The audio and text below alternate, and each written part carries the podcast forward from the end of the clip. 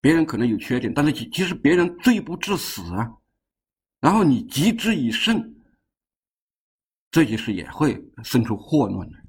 那这说明什么呢？说明不能厚德载物。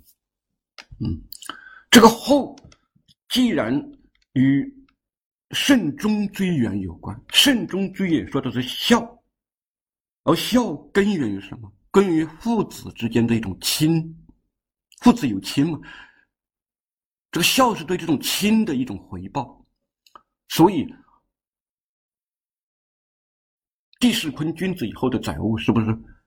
其实与爱有关系，而孝悌是人之本啊，《论语》第二章：“孝悌也者，其为人之本于。”所以，地势坤后的载物啊，这里说的是顺，有这个顺，其实有追追到孝，有这个孝又追到仁。坤，至顺嘛，啊，OK，这是乾坤两卦啊。长子啊，见雷，见就是虫的意思，一个一个的雷，震，这震卦，君子以恐惧修行，打雷啊，大家都怕，嗯，震惊百里啊，这卦辞啊。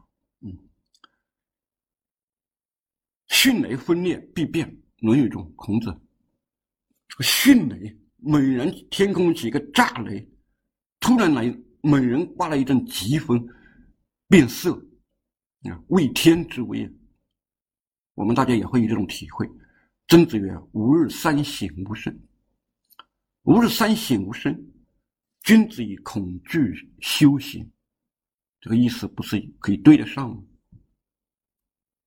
正。上雷下雷，所以叫见雷。巽，巽是分，随分啊，分连之分，分根之分。巽除了有木相、有分相，还有木相啊，为教令，它代表着教令，代表着教化，所以它的其德行为入进入，分是无孔不入的。风，啊，无孔不入，吹万不同嘛，啊，庄子里面，那么，《论语》中说：“子欲善而民善矣。君子之德风，小人之德草。草上之风，必也。”这是一个非常有名的一一章了啊。季康子问政，啊，孔子回答他：“季康子说：‘如杀无道以救有道，何如啊？’我们把那些无道之人都杀掉，来亲近那些有道之人，怎么样？”孔子说。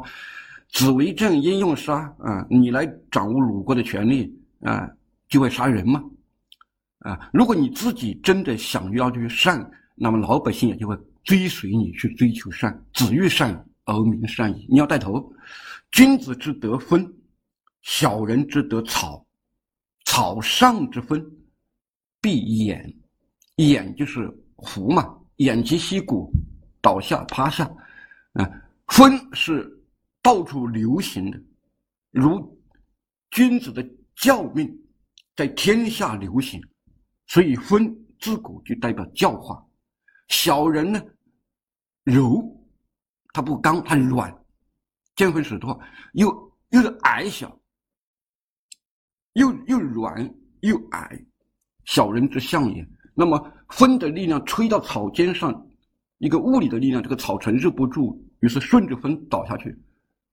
叫闭眼啊，意意思是说，君子可以感化教化小人，小人顺君子的方向而动，风往哪个方向方面方向方向吹，草就往哪个方向倒嘛。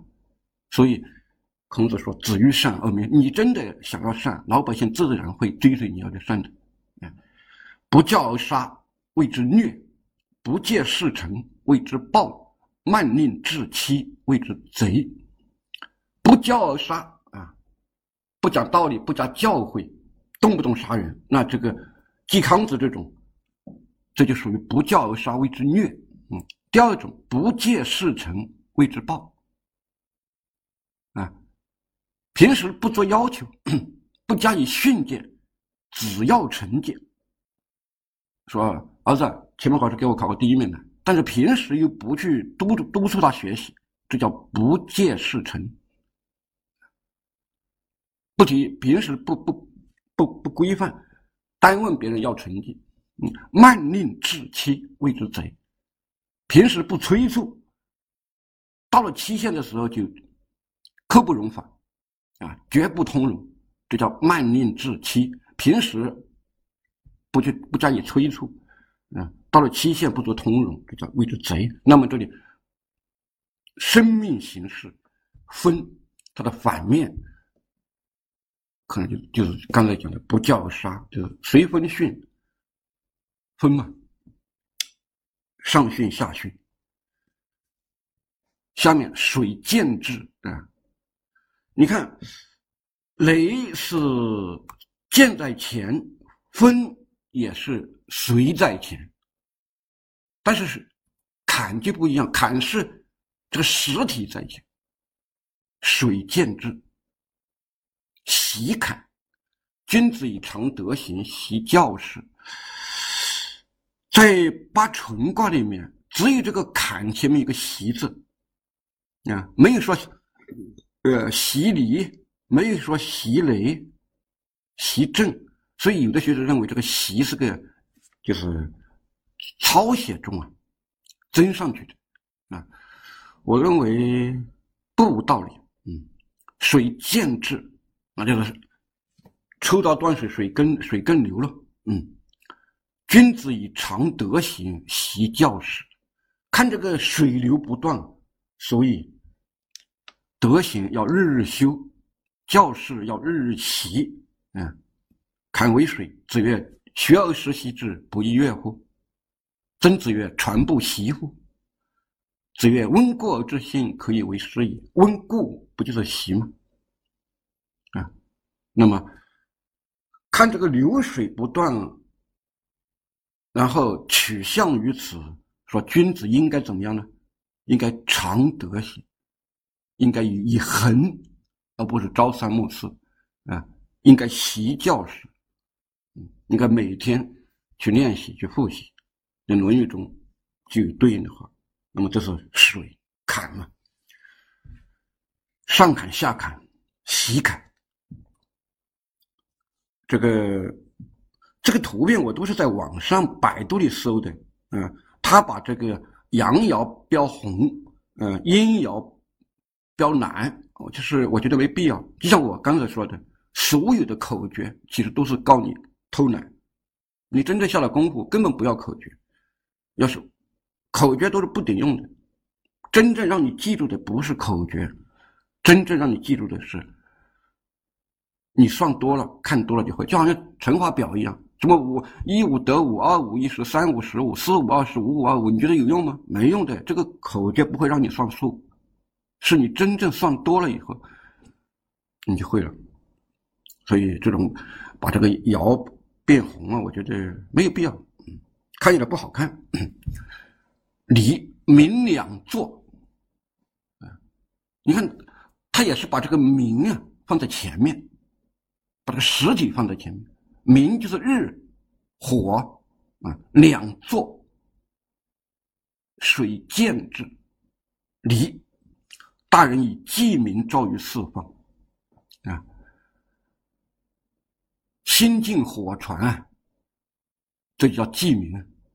啊离为火为明。那《论语》中，子曰：“如有亡者，必视而后仁。”嗯，必视视在古汉语中有两种意思，一个就是这个亡者异姓受命为一世，比如说夏是一世，商是一世，周是一世；还有一种就是以三十年为一世，啊，三十年为一世。如有亡者，必失而后人。那么这个“视”呢，在这里应该怎么讲呢？这是三十年吗？还是一个朝代？应该可能是三十年。子曰：“善人为邦百年，亦可以胜残去杀矣。成哉是也！为邦百年，那肯定那不是一个人的事了，呃，要一个一一代人一代人接着干了。嗯，三十年为一代人。”一百年的三代人，大人以记名昭于四方，离，嗯，那这个就好看一些。嗯，下面是个离，上面是个离。OK，下面看更，更尖山，你看，一山又放到后面去了。两座山叫尖山，艮，君子以思不出其位，因为艮为止嘛，嗯，它的卦德为止嘛，嗯，那么也就是说，呃，其实《周易》在很少的时候，它就分成上经与下经。上经起于乾坤，止于坎离；下经止于咸衡，终于既济未济。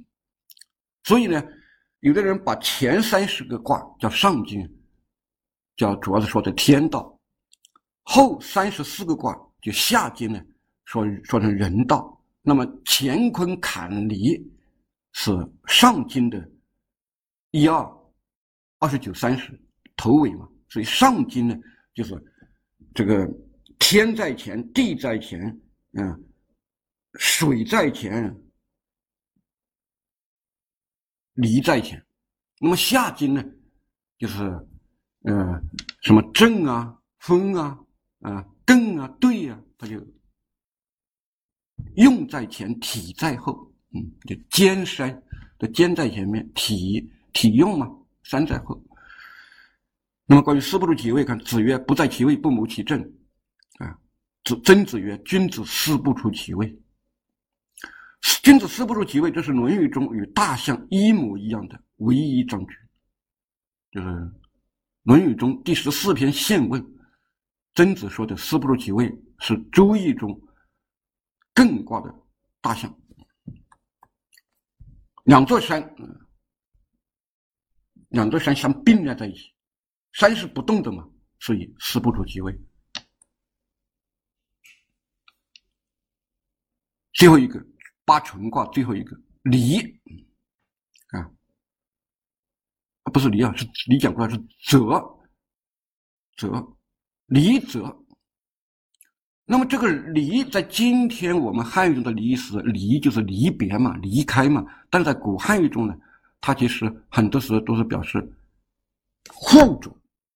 附着一个东西附着在另外一个东西上面，一个东西和另外东西相并，叫离，那就是，那就不仅不是离开，反而是紧贴着叫离了，这个意思刚好相反，一个是离开，一个是紧贴着，所以汉字中有一些汉字比较怪，可能是古人字比较少还是怎么着，比如说息，休息那个息，自强不息那个息，自强不息的时候，它表示止。啊，但是另外一个是那个“息”又表示生，天地盈虚，与时消息，消消就是消退嘛，那“息”呢就增长嘛，与时消息，消息，消息以卦来说，以周易来说，消阴去阳，阴把阳化掉叫消，阳把阴排挤开排掉。叫息，息是阳长，消是阴长，所以息这个字，自强不息这个息，它是表示不停止，啊，息是表示啊停止的意思，不息就是不停止，而与时消息呢，这个息呢是生长，它不是停止，还有乱，治乱，治乱循环，这个这个乱有时候它表示乱也。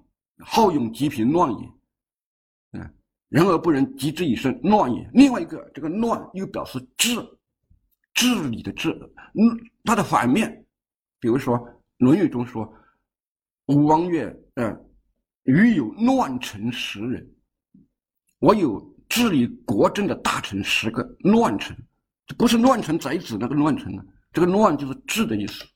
汉字有个怪，像离啊，离则。”啊，不是离开泽，是两个沼泽连在一块，挨着附着，一个附着在另外一个上面叫离，啊，相并，对为月为口，所以两个口并在一块就说话嘛，对于表示喜悦嘛，互相开心的说着话嘛，那么君子取向于此，以朋友讲习。嗯，对有一月嘛，对有一口嘛，子曰：“有朋自远方来，不亦乐乎？”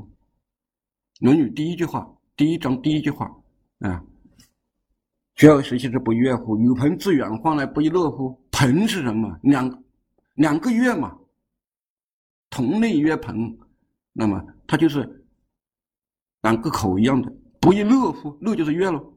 曾子曰：“君子以文会友，已有乎人？”啊，以文会友，亦有乎人？曾子曰：“传不习乎？”朋友讲习嘛，这里有习有有友嘛？大家有没有感觉到，讲到这里，讲完八纯卦，你们觉得这个曾子好像有点，嗯，好像有点有点问题。这个八纯卦，你看。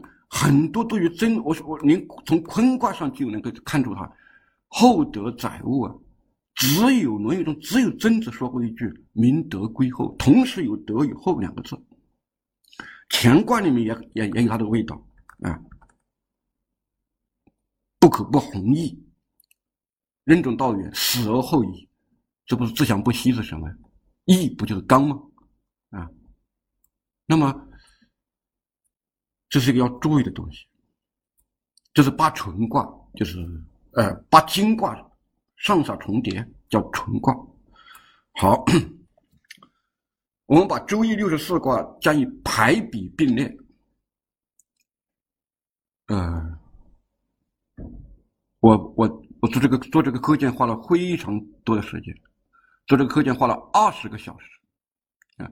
那我把《周易》六十四卦和《论语》中的东西一一比对，然后呢归类、排比，然后把它做了这样的分类。我们先看第一类：平天下治国，大象中的平天下治国。第一卦大有，这是大有卦。大有，一阴五阳，火在天上，上面是离嘛。上面是离是火嘛，下面是乾嘛，是天嘛。火在天上，那就像太阳在天上明照一样。实际上呢，应该离呢，我觉得这里应该是取网的意思，网罗啊。离卦有网罗的意思，啊，这个系辞里面，啊，伏羲，啊，扬州。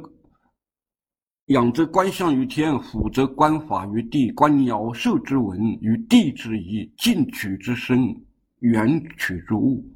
啊，以电以鱼，盖取诸离。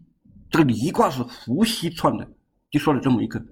啊，前面说了一大堆，以电以鱼，啊，就是田，以电就是田了，田就是打猎嘛，田猎嘛，以鱼就捞鱼嘛，田猎要陷阱。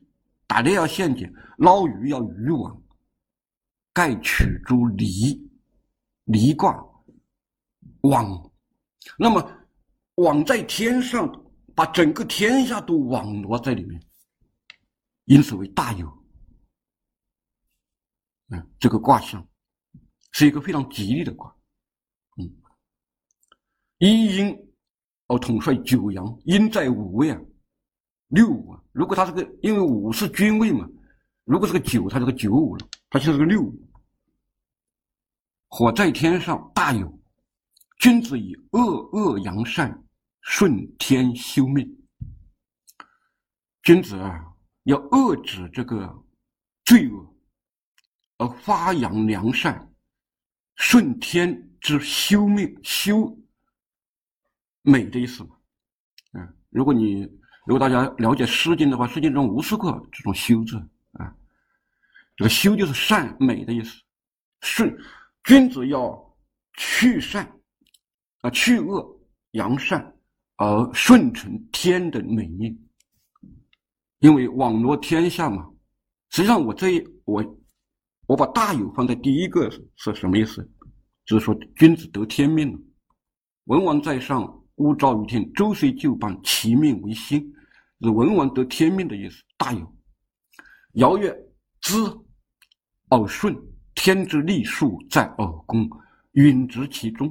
四海困穷，天怒永终。”这是尧曰里面的《论语》。所以尧啊，禅让给舜的时候，交代舜的话，啊，天之历数，就是到你这个到到你身上了，在耳宫要允直，允就是信的意思，要保持中道。如果你治理不不善，四海困穷的话，天怒永终啊。孔子曰：“君子有三畏：畏天命，畏大人，畏圣人之言。”子曰：“不知命，无以为君子也。”大有讲什么呢？讲顺天修命，恶恶扬善是为了这个顺天修命，归根到底是这个命。那孔子是不是喜欢讲命啊？孔子五世知天命啊，不知命，无以为君子，畏天命。那么大有，然后第二个关于平天下。比，这是比卦。比，《说文解字》说密，亲密，两个人啊，排排坐，比呀，啊，密，亲密，地上有水，下面是坤，上面是坎，水和地是一种最亲密的关系，亲密无间，那是真正的亲密无间。水在地上流行，地又承载着水，所以他们两个。非常亲密，而且九五一阳这个红色的这个阳爻统帅五阴，这五根阴都团结在这个九五的周围，这是比卦。嗯，它不取险易，一般来说坎呢经常是取危险险易，但是比卦不取险易，比卦取的是，呃，它是以以。卦体而论，它不以不以卦德而论，而是以卦体而论。卦体就是一阴五阳，阳在九五，就是以这个卦的结构来来来来论这个卦的。地上有水，比先王以建万国，亲诸侯。啊，周天子分封天下，比啊，建万国。亲诸侯，陈仪，嗯，《周易陈氏传》啊，这也是易学史上也比较重要的一笔本书。刚才我讲了这个王弼的《周易传》，那是非常重要的。陈仪的《周易陈氏传》也也也比较有相的，对有宋一代、宋明都有比较大的影响。朱熹的《周易》《周易本义》呢，就过分简略，嗯，但是其实在易学史上。嗯，因为朱朱朱熹把什么河图洛书啊、先天后天这些玩意都放在里面，所以在易学史上，嗯，朱熹的《周易本义》还是有很大的意义的。陈颐说：“夫物亲彼而无见者，莫如水在地上，所以为彼也。先王观彼之象，以建万国，亲诸侯；建立万国，所以比民也；亲抚诸侯，所以比天下也。”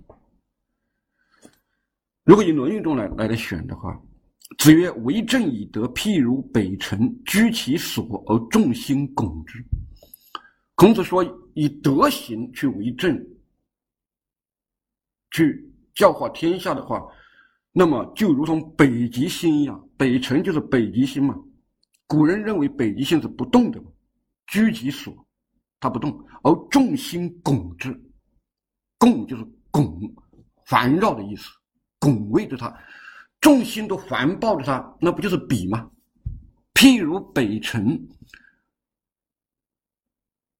我们在北半球嘛，在北半球，所以阳光从南面来，南方代表着温暖，代表着生命，所以天子、诸侯、尊者都是南面，他的脸朝朝南的，背朝北，北极是最北，是吧？那么所谓的。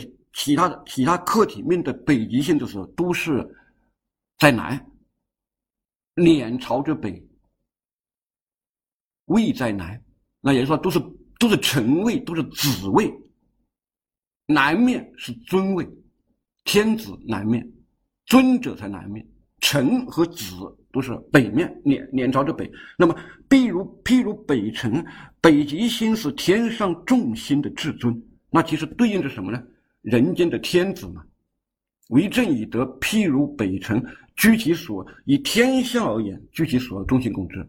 那么以人间事物而言，就是诸侯万民都团结在先王周围了，比了。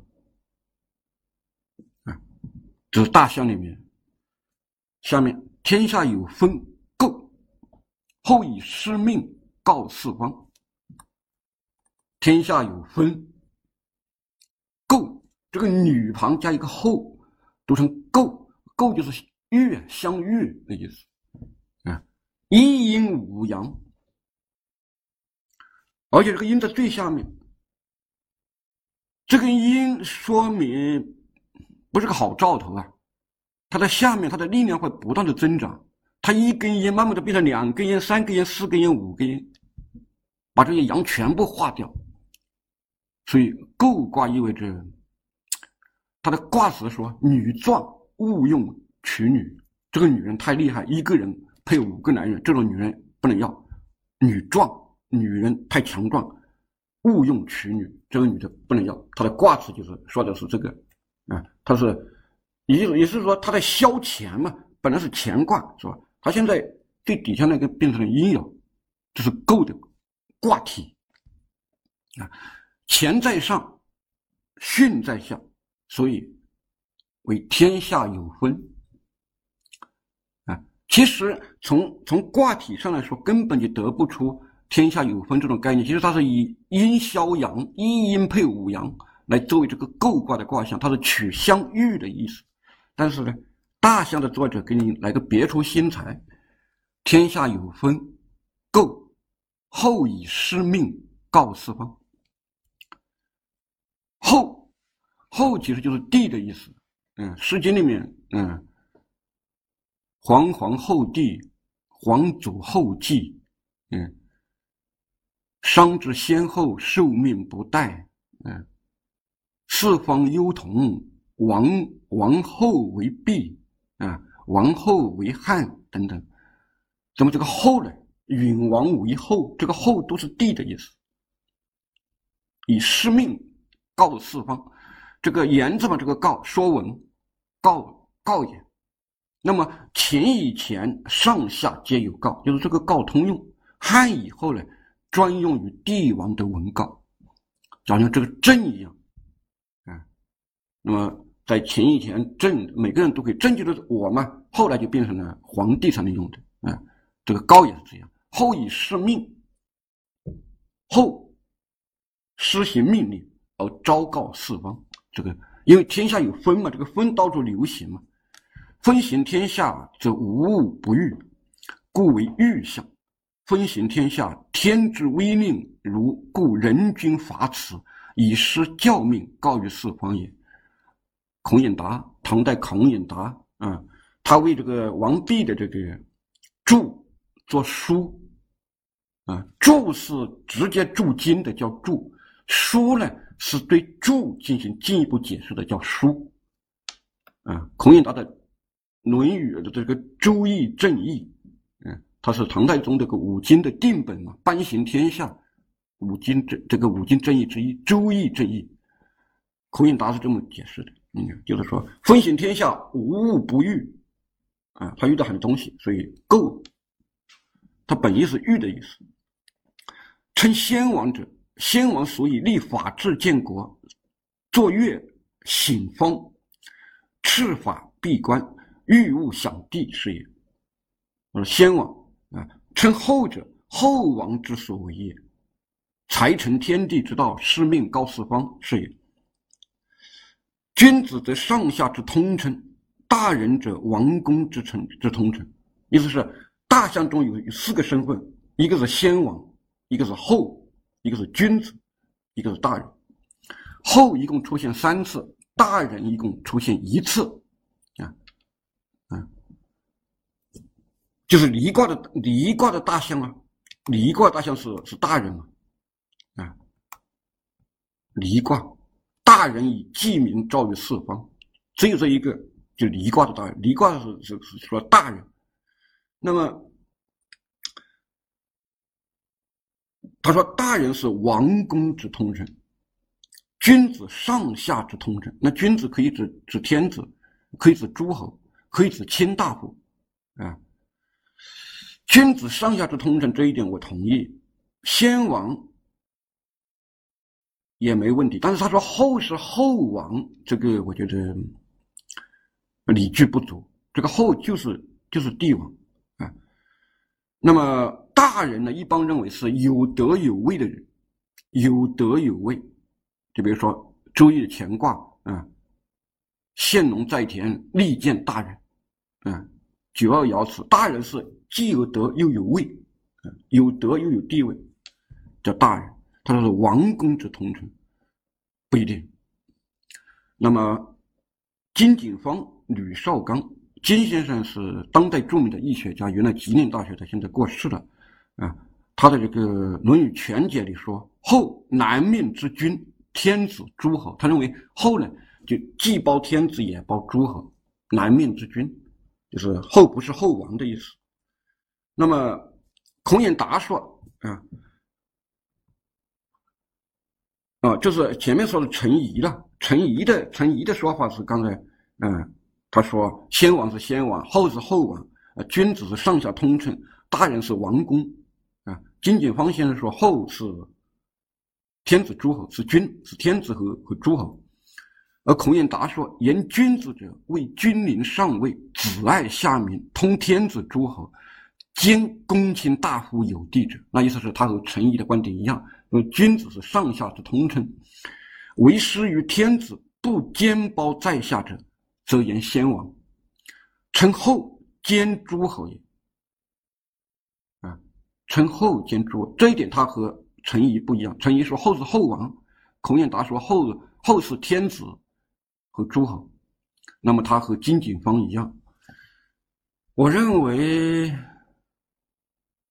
孔颖达的观点我基本同意。实际上，嗯，以时间而而论呢，就是说那个后其实是地，但是呢，在大象中呢，这个后呢，后一共有三个后，这三个大象呢，实际上，呃，其实我认为都是天子兼诸侯，可以说得通。这里有一个后了嘛，嗯，这个构卦是后。那么《论语》中子曰：“君子之德分。”刚才说分为教令嘛，天为威。天发出的教令，后以师命告四方。那么这个教令什么内容呢？嗯，谨权量，神法度，修废光，四方之正行也。兴灭国，继绝世，举义民，天下之民归心也。所重民之食丧祭。那么这是爻约里面的内容。那么师命告四方，无非就是关于这些东西嘛。嗯。尽权量，神法度，修慧光，先灭国，继绝世，举遗民，啊，以及明之十三计，这是构卦。这个构卦，大家可以感觉到，就是说，此为大象后以师命告诉方，与这个卦体一点关系都没有。这个卦体说的是一阴来消阳，一女遇无男，这是构卦。而大象变成了天下有分，后以师命告诉方。他这这凌空倒虚的大象，分行地上官。官是什么呢？官，训在上，分在地在下。就刚才是天下有分，现在是分行地上。你也可以说。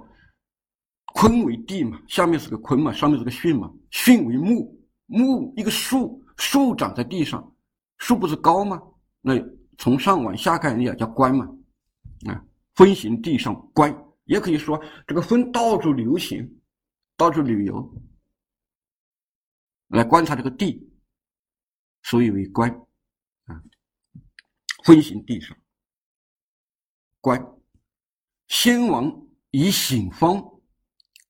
官民社教，方一个应该是方国，就是先王啊，在天下巡行啊，官民社教，看到各地的具体情况，来呃规定不同的适应性的制度。嗯，陈仪说：“天子巡行四方，官世世官世民俗，设为政教。如奢，则约之以俭；俭，则示之以礼。那说分两步走了啊，奢和俭其实都不好，是吧？应该是要中道。那么奢呢，要要要义，就要到俭；俭就要往上，要到礼。嗯，比如说过犹过犹不及了。嗯。那么在《论语》中，你看孔子说：“鲁卫之政，兄弟也。”孔子周游十四年，周游列国十四年，那孔子不就是如风一样吗？风行地上乖。孔子在这些列国周游，那不就是官吗？当然他不是先王，但是他的对一些政治的不同看法，那其实不就体现了官民社教吗？鲁卫之政，兄弟啊，鲁卫本来就是兄弟嘛，啊，周公和康叔就本来就是兄弟，嗯，鲁卫之政又是兄弟，这鲁国和郑国一样黑暗了，嗯，一样腐败，嗯，子曰：“其一变之于鲁，鲁一变之于道。”嗯，那就是这对齐鲁的齐鲁的这个情况的评价。孔子说：“呃，正生淫，令人待。正生淫，那是这个对齐、对郑、对鲁、对魏的评价，这这不就是体现了官民社教以醒方吗？我刚才说，那么写大象这个人，做大象这个人，分行地上乖，这个与孔子的生平不是若合符节吗？孔子周游温行地上，嗯。下面明出地上静，这个卦是吧？上面是个离，下面是个地，那不表示太阳太阳升起来吗？就静嘛，静静升。明出地上，离离为日为火，其德为明。下面是坤，太阳从地平线上升起来为静卦，静。君子以自昭明德。